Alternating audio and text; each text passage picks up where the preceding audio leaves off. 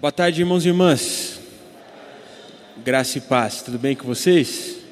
Que bom, que bom. Comigo está tudo bem também.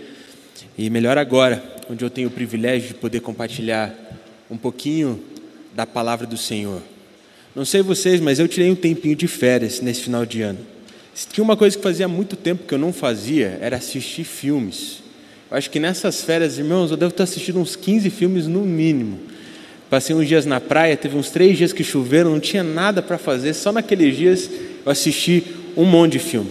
Então por isso hoje vocês aguentem, que eu vou dar um monte de exemplo desses filmes que eu assisti, porque eles me inspiraram bastante. Um desses filmes era sobre um ex-boxeador, hoje ele já é falecido, mas na década de 70 ele era um dos maiores boxeadores do mundo. Eu não sei se os irmãos sabem, mas o boxeador normalmente é um dos atletas mais bem pagos, e naquela época ele tinha uma fortuna. E conforme ele foi ganhando as lutas, conforme ele foi ganhando os campeonatos, conforme ele foi ganhando projeção, ele começou a ganhar mais dinheiro e mais fama. O problema é que ele não conseguiu lidar com isso. Ele começou a usar drogas, começou a gastar todo o seu dinheiro com festas, com carros, e a hora que ele viu, ele estava no fundo do poço. Teve que voltar a morar com a sua mãe, teve que voltar a morar com a sua família, que no caso tinha ele mais oito irmãos e irmãs, e ele estava realmente no fundo do poço e o pior de tudo, ainda estava viciado em algumas drogas. Acontece que conforme o tempo foi passando, ele começou a perceber que ele precisava sair daquele buraco. Por isso ele começou a dar um monte de entrevistas dizendo de que ele faria uma volta, de que ele voltaria a lutar. Por isso ele primeiro começou a dar entrevistas em jornais locais, depois em rádios, em emissoras de televisão, e todo mundo ficou na expectativa, porque aquele grande lutador voltaria a lutar. O grande problema é que ele ainda permanecia viciado em drogas. E aquilo foi tão grande, aquele, aquela bagunça toda que as mídias fizeram pela, pelo retorno dele, que uma empresa de televisão falou o seguinte: ó, a gente vai acompanhar você durante três meses, vai ficar com uma câmera 24 horas por dia, porque a gente quer acompanhar essa sua preparação para esse retorno aos rings. E ele ficou feliz da vida, contou para a mãe, contou para o pai, contou para os filhos, e ele começou a animar todo mundo para aquele documentário sobre a volta dele. O que ele não sabia é que, na verdade, o que aquela empresa de televisão queria não era fazer um documentário sobre a volta dele aos rings, mas sim fazer um documentário sobre como era difícil uma vida de uma pessoa que ainda permanecia viciada no crack.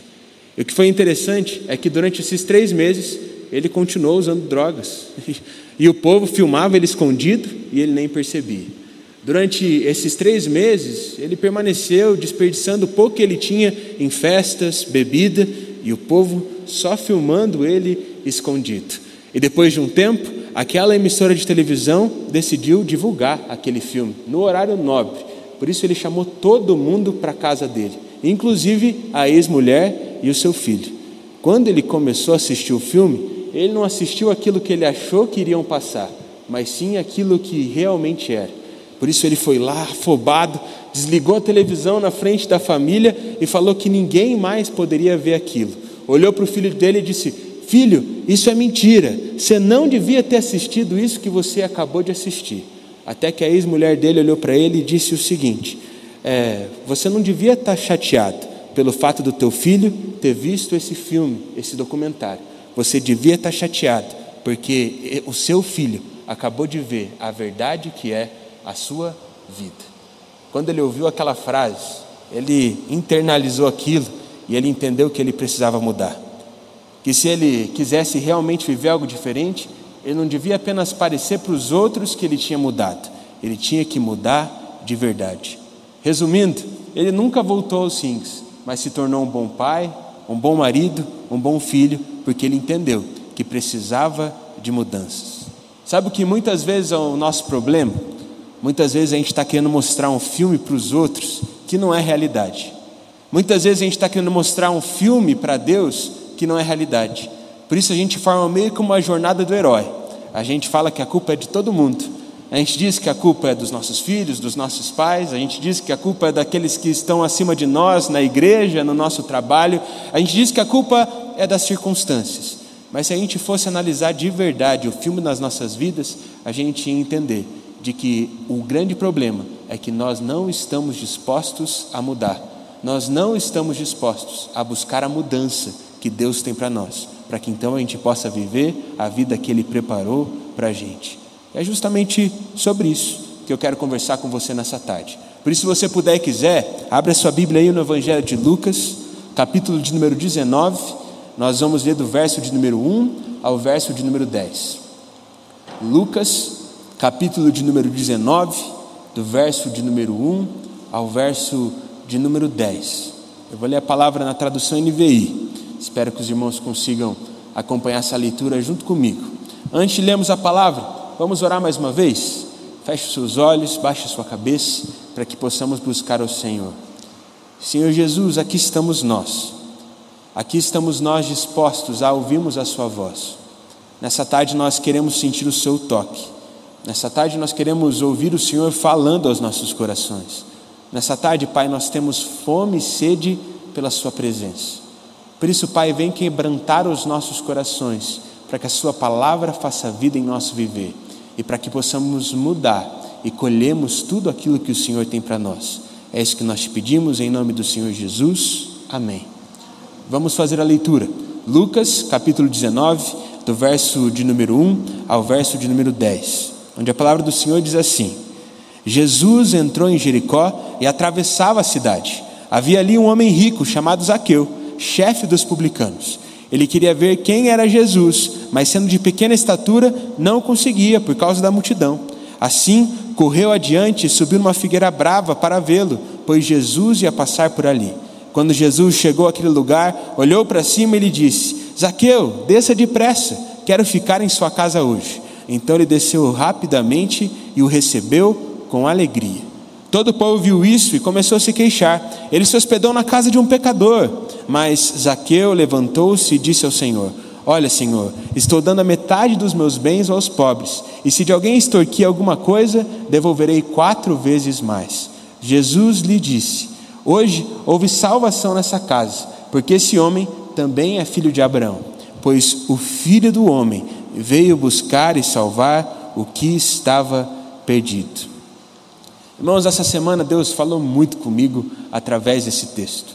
Mas principalmente, o Senhor falou muito comigo através da postura de Zaqueu. Porque se tem algo que a gente pode entender aqui, é de que Jesus ele não procura por pessoas perfeitas. O que a gente pode perceber nessa passagem é de que Jesus não procura por pessoas sem problemas, Jesus não procura por pessoas sem dificuldades. Jesus procura por aqueles que estão dispostos a pagar o preço para estar na presença dele. Eu acho isso muito interessante, porque muitas vezes a gente se enche de problemas. E muitas vezes os maiores problemas que nós temos fomos nós mesmos que criamos, ou problemas que nem existem, mas a gente insiste em contar que eles são reais. Porque muitas vezes a gente não entende que o nosso problema é não ser como Zaqueu. A verdade, meus irmãos, é que muitas vezes nós não buscamos a Deus como esse homem. E por isso nós perecemos e ficamos sem esperança. O que a gente pode perceber no versículo de número 4 do texto que nós lemos é de que Jesus sempre recompensa a busca. Afinal, todo mundo estava ali, bem tranquilo. Todo mundo estava ali pronto para ouvir Jesus pregar, pronto para ouvir o que Jesus tinha para dizer. Mas ao mesmo tempo, apenas um estava tão desesperado a ponto de subir em cima de uma árvore para então partilhar da presença de Jesus em sua casa. Muitas vezes a gente se põe limitações que não existem, mas nós devemos aprender com Zaqueu, que apesar de todas as suas limitações, deu o máximo para que pudesse estar com Jesus. Muitas vezes na nossa vida a gente se depara com os problemas e aí a gente tenta mudar aquilo que o Senhor sempre pediu para a gente fazer. Muitas vezes a gente se depara com situações difíceis e acha que a gente precisa ter uma estratégia mirabolante para então vencer essas situações. Mas a nossa saída sempre foi e sempre será a mesma: buscar o Senhor em oração e lendo a palavra. E então Ele nos guia. No outro filme que eu assisti era sobre um treinador de basquete. Esse treinador ele era um pouco diferenciado porque ele pensava o basquete de uma forma diferente.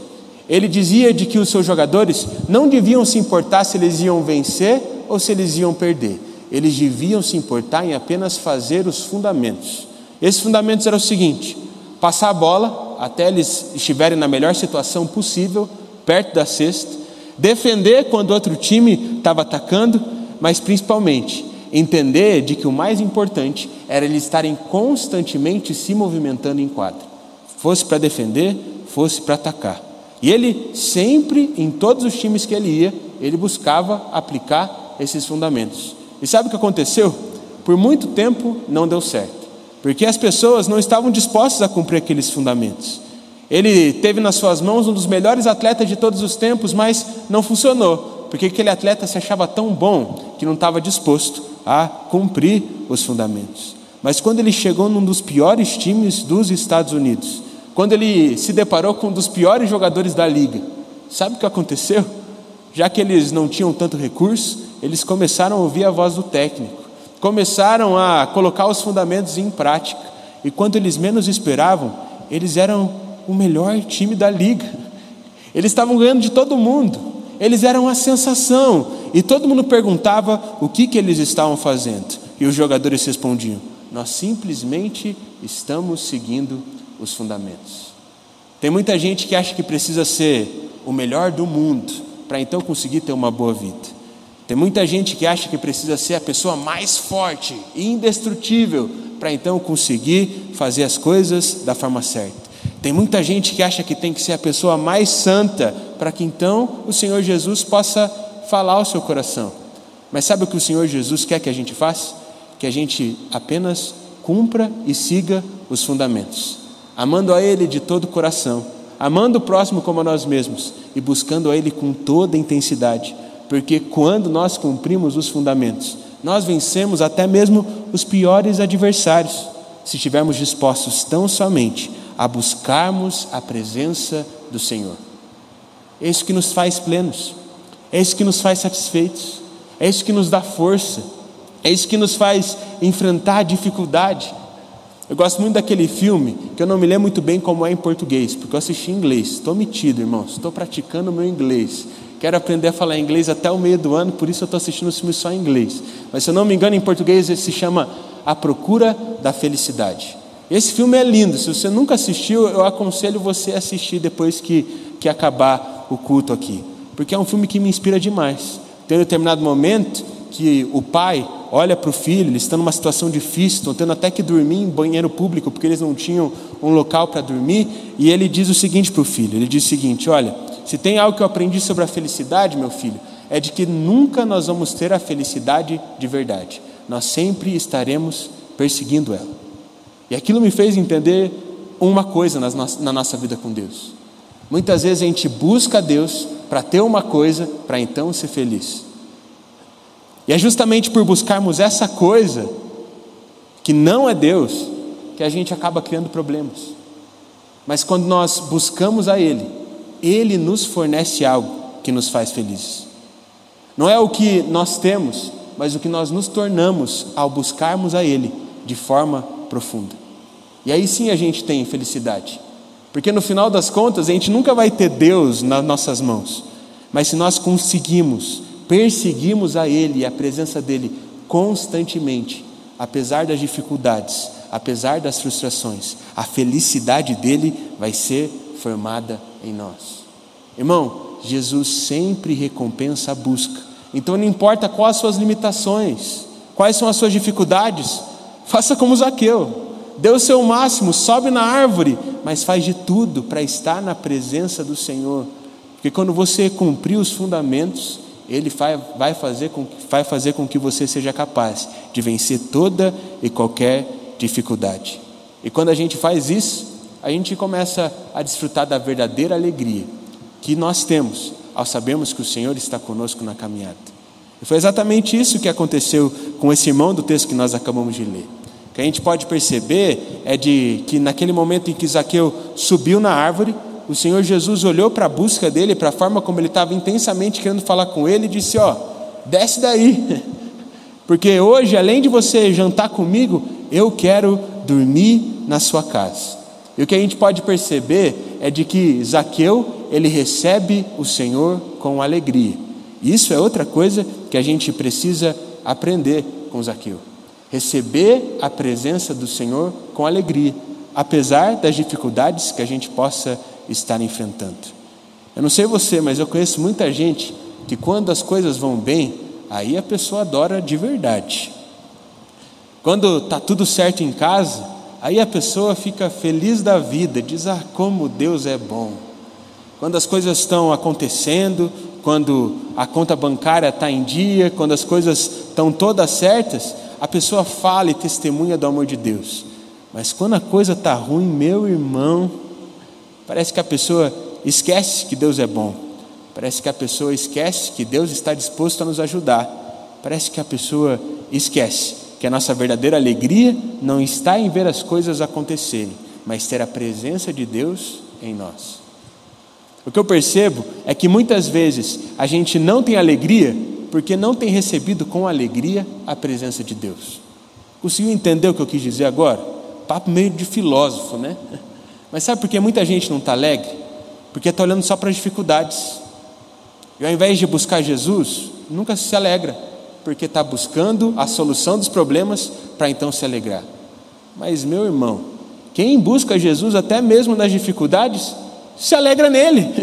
E aí tem alegria até mesmo nos momentos mais difíceis. Pode estar tá a coisa pegando fogo, a pessoa vai estar tá feliz, porque ela tem o Senhor Jesus com ela. Nós precisamos aprender a buscar o Senhor com alegria e sermos alegres nele, apesar de todas as nossas dificuldades. Eu gosto muito daquele texto da mulher samaritana. Até preguei sobre ele em janeiro, num culto de domingo. Eu acho tão interessante, porque quando eu vejo a vida daquela mulher, eu percebo que Jesus negou um monte de gente estudada, que tinha a vida perfeita, que segundo eles não cometia nenhum pecado, mas não era aquilo que alegrava o coração de Jesus. Por isso, Jesus vai até uma pecadora, uma mulher que já tinha sido casada várias vezes, uma mulher que não era bem tratada nem pelo seu próprio povo, uma mulher que era samaritana, mas ele percebe que aquela mulher estava disposta a receber a mensagem com alegria. E apesar de todo o choro, apesar de toda a tristeza que aquela mulher tinha passado por todos os momentos, naquele momento ela decidiu se alegrar com o Senhor Jesus. Ela se tornou nova. Ela voltou para a cidade, compartilhou o evangelho. Ela estava feliz, ela estava alegre, porque ela tinha descoberto a fonte da alegria em Jesus. Eu imagino que depois daquilo, aquela mulher enfrentou muitas outras dificuldades. Aquela mulher enfrentou muitas outras, muitas outras adversidades, mas mesmo assim ela permaneceu firme, porque ela tinha entendido que tudo que ela precisava fazer era buscar na fonte. Mas muitas vezes a gente se torna aquela pessoa carrancuda, sabe? Muitas vezes a gente se torna aquela pessoa triste, que ao invés de buscar a fonte da alegria, permanece sempre buscando satisfação em outras coisas e não no Senhor Jesus. E por isso vive tristeza. Por isso até posta nas redes sociais que está feliz da vida. Mas quem conhece os bastidores sabe que não é bem assim. Muitas vezes a gente não está alegre, a gente não é feliz, porque a gente ainda não reconheceu o tamanho de Deus e o tamanho do amor de Deus por nós. Porque quando a gente reconhece isso, não importa qual a nossa dificuldade, a gente fica feliz, porque o amor dele nos basta. Naquele filme que eu falei sobre o treinador de basquete, chega um momento em que o estádio começa a ficar lotado. Antes ninguém ia assistir o jogo deles, mas agora que eles estavam cumprindo os fundamentos, tendo vitórias, tendo resultados, um monte de gente ia assistir. E mais do que isso, quando eles iam nas outras cidades jogar basquete, os jogos tinham que ser transferidos para outro estádio, para que então mais pessoas pudessem assistir aqueles homens jogando. E sabe o que aconteceu? Aqueles jogadores começaram a ficar nervosos, porque eles falavam assim: treinador, a gente estava acostumado a jogar para duas mil pessoas, agora tem 40 mil pessoas aqui. E sabe o que aconteceu? Eles começaram a perder os jogos. Até que o treinador teve uma tática muito interessante. Ele pegou uma fita métrica e quando eles entraram naquele estádio para 40 mil pessoas, aquele treinador pediu para que eles medissem qual era a altura da cesta. E aí os jogadores foram lá, mediram e falaram: oh, dois metros e tanto. Agora, ó, eu quero que vocês meçam qual é o tamanho da quadra. Eles foram lá e mediram: ó, aqui tem 40 metros e tanto. Beleza, agora mede do outro lado, agora tem 20 metros e tanto.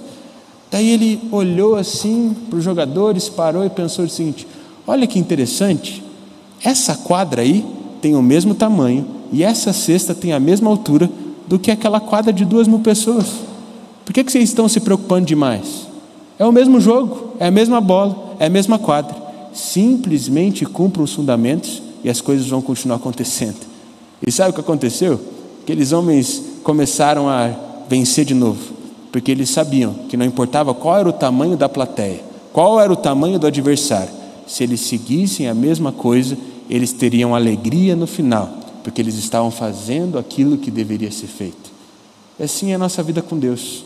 Quando a gente vai com a fita, medir o tamanho do amor de Deus por nós, a gente percebe que é imensurável.